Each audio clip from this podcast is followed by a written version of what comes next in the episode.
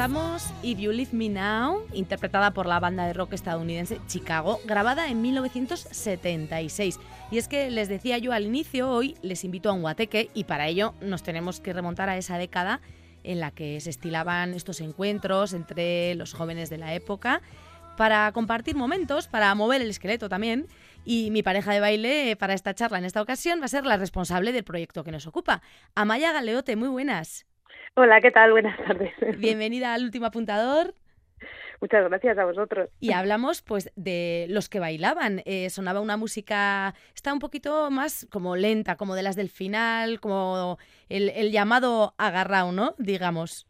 Sí, sí, esa era una de las canciones eh, que se bailaba agarrado. Eso es, que incitaba ya un poquito a, juntarse. Y es que el próximo viernes, 27 de octubre, se estrena en Euskadi, en concreto en la Sala BBK Bilbao, la coproducción eh, del Centro Dramático Nacional Los que Bailaban, de la que hablamos, una propuesta muy especial, Amaya, hasta la sala se configura de una forma concreta, ¿no?, para acoger este trabajo de teatro guateque. Sí, bueno, la sala la configuramos como si fuera un baile, o sea, en toda esa investigación, como me ha dicho la gente, que eran los bailes de la época, ¿no? Con las sillas alrededor y en el centro, pues un espacio como para poder bailar y, encontrarse y eso. Sí, porque lo que dices, lo que te ha dicho la gente, ya que, eh, bueno, nosotras somos muy jóvenes, somos unas chavalitas, no hemos vivido aquella época, hemos oído hablar de ella, nos la imaginamos, eh, pero hablamos de, algo que ocurría hace años y para lo que, como comentas, pues te has, eh, has investigado, te has documentado a través de muchas entrevistas que has ido haciendo y cuéntanos cómo, cómo ha nacido la idea de los que bailan, los que bailaban. Pues eh, la idea surgió de una manera muy sencilla. Mm, yo estaba haciendo una obra de teatro en el Centro Dramático Nacional y el director me pide que los actores bailen como en los años 60 y 70. Y claro, yo no tenía ni idea de cómo bailaba la gente en esa época. Así que les pedí a mis padres si eh, podían echarse unos bailes en casa. Y entonces pues yo copiaba lo que hacían y todo eso. Y entonces ahí descubrí sobre todo que nunca había visto bailar a mis padres y que no tenía ni idea de lo que se bailaba en esa época. Eso es, sí, y entonces empecé a investigar, empecé a hacer entrevistas, lo primero a los padres de mis amigos en sus casas y luego ya la investigación se fue ampliando y luego esto que al principio era una investigación que no sabíamos muy bien dónde iba a llegar, pues, pues sí, llegó al Centro Dramático Nacional y lo hicimos un híbrido entre vídeo y, acto escénico. así como es. Hablamos de, eso, de un cruce entre obra de teatro, como dices, documental y baile, mucho baile popular, que va retratando esas generaciones que se enamoraban bailando, ¿no? Y también tiene ahí la memoria importante como, como tema principal. Sí, todo se articula a través de las historias y de, y de la memoria de, de la gente que ha sido entrevistada. O sea, a lo mejor no es un estudio lo más fidedigno del mundo, pero es un estudio sobre la gente que me ha contado sus historias. Capitaneando el equipo, tú, Amaya, como ideóloga del proyecto, con Paloma Parra a la iluminación, leemos también en el equipo artístico Ciencia Giovanettoni en la edición de vídeo y Marc Álvarez en la del audio. Y luego en el dossier vemos apuntado ahí con la colaboración de, y hay varios nombres, eh, que son aquellos y aquellas que se enamoraban bailando, en definitiva, eh, los que, a los que has ido entrevistando, entiendo. Sí, eh, eh, he entrevistado a muchísima gente y luego de vez en cuando pues colabora gente que ha salido en los vídeos, pues personas que vienen a poner discos, otras personas que vienen a charlar, o sea, depende, cada vez eh, viene una, alguna persona de todos estos colaboradores. Así que cada bolo es diferente, ¿no? Está, está viva la Cada bolo es diferente, sí. Es un pseudo documental, digamos, como decimos, está basado en entrevistas reales de la generación de nuestros mayores, de los mayores de Amaya más exactamente, y a ellos se escuchará contar sus recuerdos en primera persona. Vamos a, a colarnos en un momento entre ellos, entre los que bailaban, y escuchamos qué nos cuentan.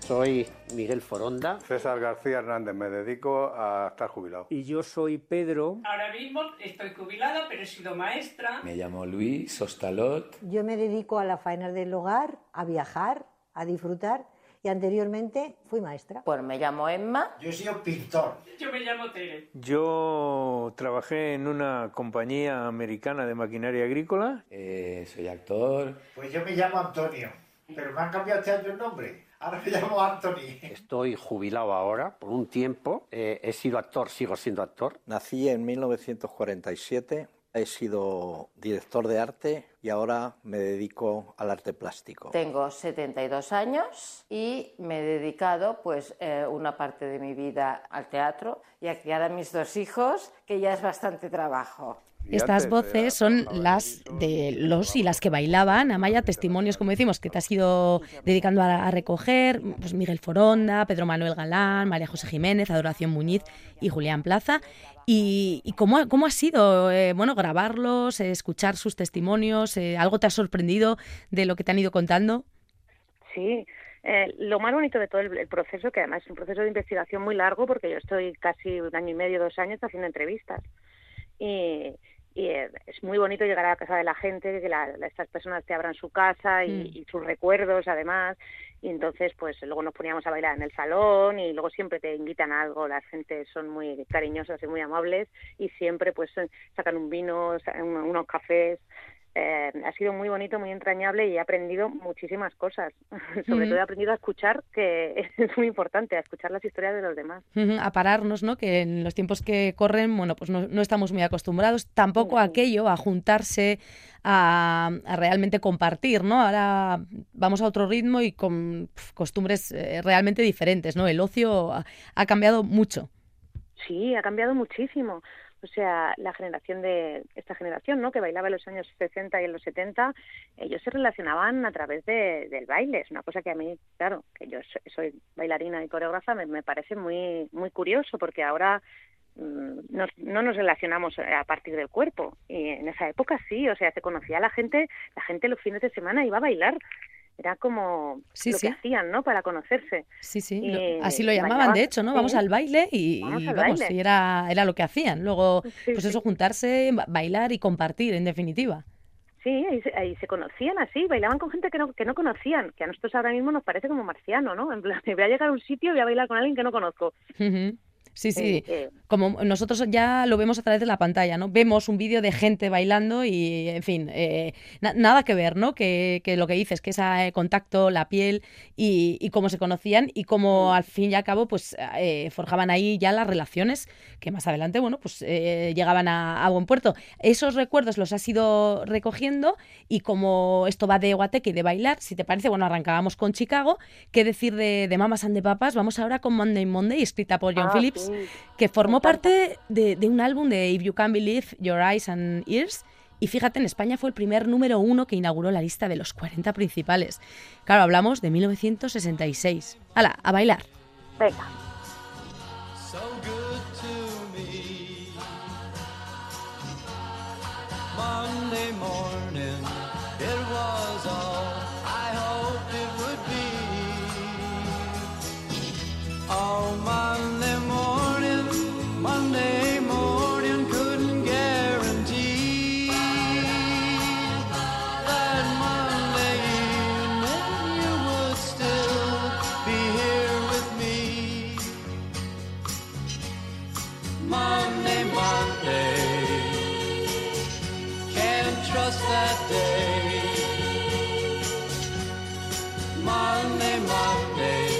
Sometimes it just turns out that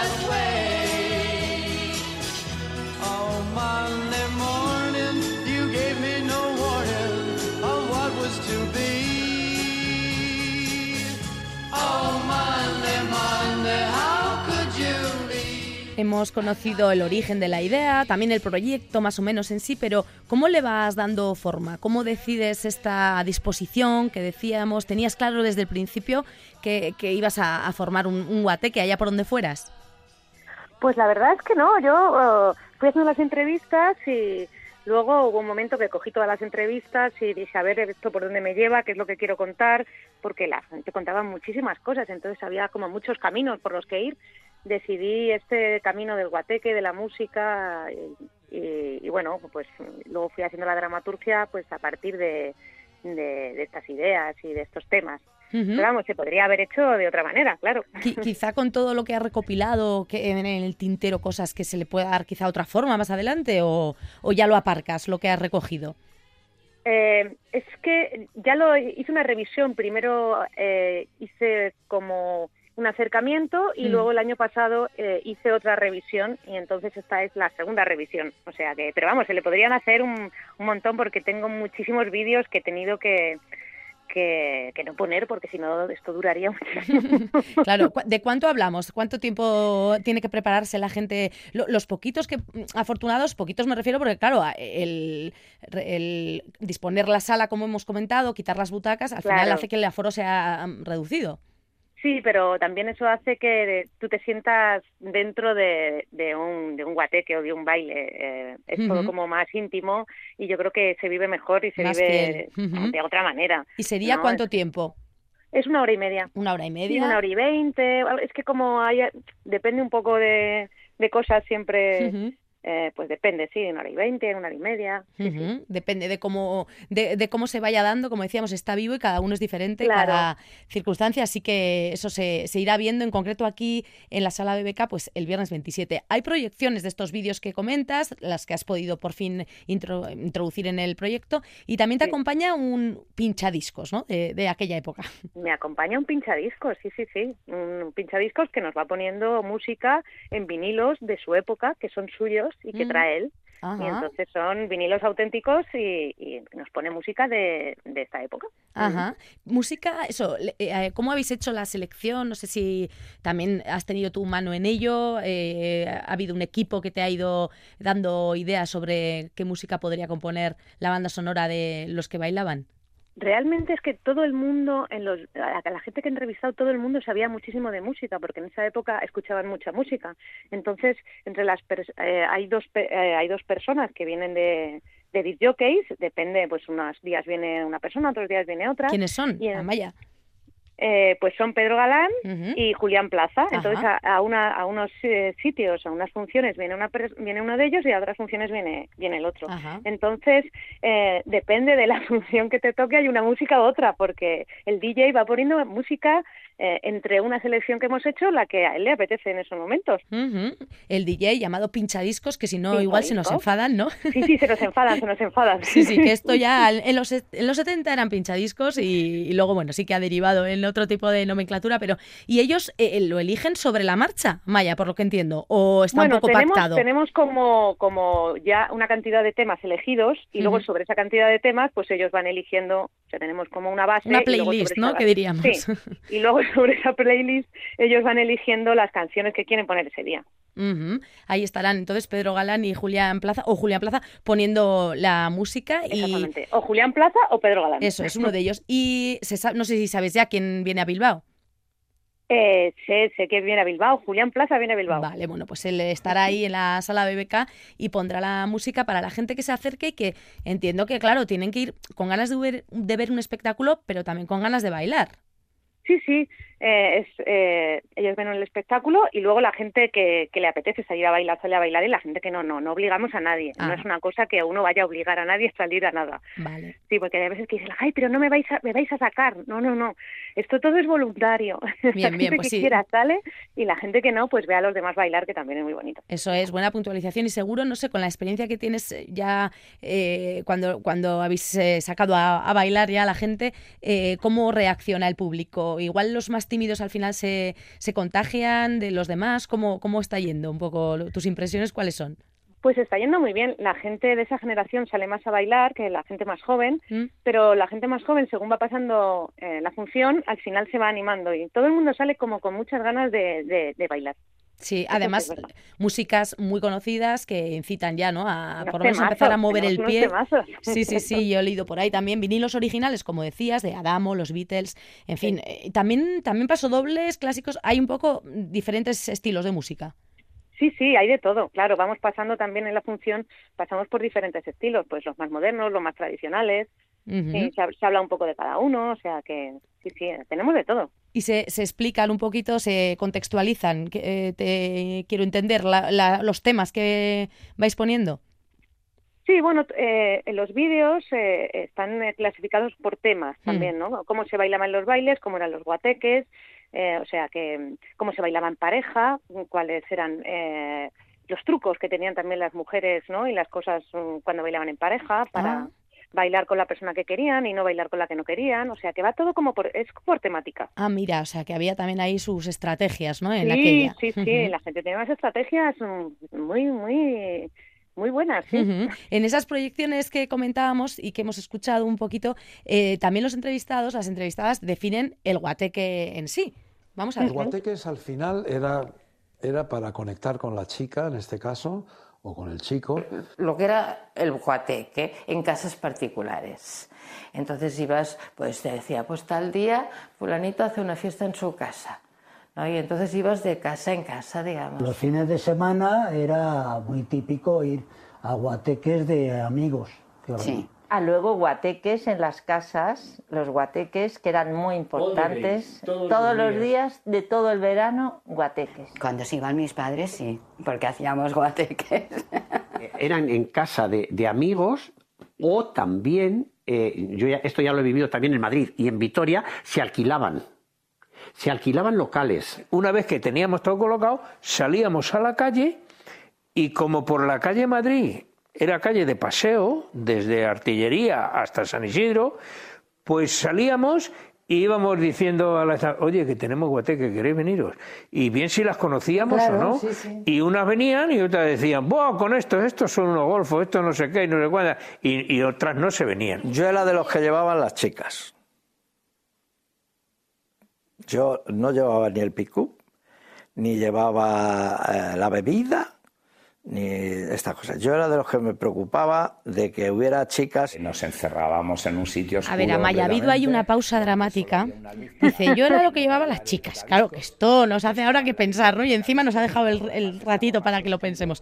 ¿Qué, qué era, qué era esto? Claro, también había que llevar ahí a, a- a las chatis, ¿no? No, eh, era, era una cosa como más inocente de, de lo, de lo que parece. O sea, eh, la gente organizaba, eh, un grupo de amigos a lo mejor organizaban un guateque en su casa y entonces pues en la calle, oye, ¿queréis venir? ¿Queréis venir? Que hemos organizado un guateque, que, que tenemos no sé qué, y ya está. O sea, Claro, él tenía ya su grupo de amigos que sabía que iban a estar y decía, aquí también me falta a mí, pues el- no sé, más gente, ¿no? Y iba ahí Claro, más recopilando gente. a... Sí, la, ge- la- sí, la gente recopilaba gente como por la calle. Ujú. En plan, oye, chicas, ¿queréis venir? O que tenemos- estamos haciendo una fiesta. sí. También antes las relaciones eran diferentes. eh, también he hecho entrevistas en, en- en ciudades más pequeñas que Madrid, en pueblecitos de por aquí al lado. Entonces las cosas eran de otra manera. Claro, ujú. sí, sí, lo- los eh, actuales grupos de difusión que yo creo que ahora ya casi igual están hasta en desuso, pero eso había que, que bueno, concentrar a la gente de alguna manera. Por aquella Claro, época, había pues que conocer gente. eso es, el boca a boca era lo que llevaba y salir a la calle y decir te vienes, pues era la, la- una de las únicas opciones que había. Así que bueno, pues los que bailaban, recordamos, este viernes 27 en la sala BBK Bilbao, eh, pues no sé, Amaya, con ganas de, de subir aquí al norte, de presentar aquí tu, tu trabajo, Buah, como... Tengo muchísimas, muchísimas ganas. Además, Bilbao me encanta y para mí la verdad que es una suerte poder poder presentarlo allí. Tengo muchísima, tengo muchísima ilusión, la verdad es que sí. Esta coproducción con el Centro Dramático Nacional, recordamos, que va a estar por aquí, que se va a poder disfrutar y además eso, en primera persona quien vaya, ya que, que no solo es eh, ver un espectáculo, sino además vivirlo y bailarlo en este caso. ¿En qué, ¿En qué más proyectos estás? Ya que tenemos por aquí a esta coreógrafa bailarina, Amaya Galeote, no sé ahora dónde te pillo, por ejemplo, ¿estás en Madrid? No, ahora estoy en Madrid, sí. Ahora Sí. estoy en Madrid. Luego este año tengo viajes fuera para hacer cosas. También eh, tengo aquí en Madrid, también en el Centro Dramático Nacional en, e- en enero. O sea que sí, tengo cositas. Has estado además, eh, he estado investigando un poquito en tus redes en un proyecto eh, muy especial, ¿no? Con, eh, como inclusivo, no sé si nos puedes eh, contar, eh, con una compañía Sí, portuguesa o bueno, sí, no sé. yo trabajo, yo trabajo de, eh, de vez en cuando, me gusta mucho trabajo con gente inclu- eh, inclusiva y eh, trabajo aquí, en, eh, he hecho dos coreografías para el Psicoballet, que es una compañía muy famosa aquí en Madrid que lleva desde los años 80 y entonces eh, este año, en mayo de, la- de este año, fui a, a dirigir una cosa en Portugal con una compañía también eh, de allí, de Viseu, y Ajá. nada, sido una experiencia maravillosa, la verdad. Eh, increíble, los eh, actores y los bailarines eran maravillosos, lo hemos pasado muy bien y es que a mí me, me gusta mucho eh, trabajar con gente de inclusión, sí. Bueno, pues sí, eso es, a poner a, a bailar y a moverse a todo el mundo y que el arte llegue a todos los rincones. Desde aquí, mm, eh, agradecerte esta charla aquí en el último apuntador e invitar a quienes les apetezca mover el esqueleto y disfrutar de los que bailaban, pues el viernes 27 de octubre, a acercarse a esa sala BBK en Bilbao, ¿no, Amaya? Claro que sí, pues eh, allí les esperamos a todos. Muy Eh, bien. Así que nada, muchísimas gracias por invitarme a tu programa y, y nada más. Encantada. todos a, a vernos. Eso es, nos vamos con música de ese guateque al que nos invita Amaya Galeote. Un placer, gracias, Agur. Gracias a ti, Agur. Mas yo no quiero ni acordaje ni mil doblones, pues no me gustan las discusiones. Es el mejor bailar el twist. Yo soy pirata, mas solo un sueño. Soy un pirata cuando me duermo. Y así soñado cantando voy, oh, himno de guerra en este twist. Preparo los cañones, vigilo el horizonte. Pirata sin rencor, yo voy buscando amor. Oh, oh, oh, oh, oh, oh. Yo soy pirata por carambola, soy un pirata de nueva ola. Siempre este ritmo bailando estoy, oh, oh. yo vivo alegre hey, este twist.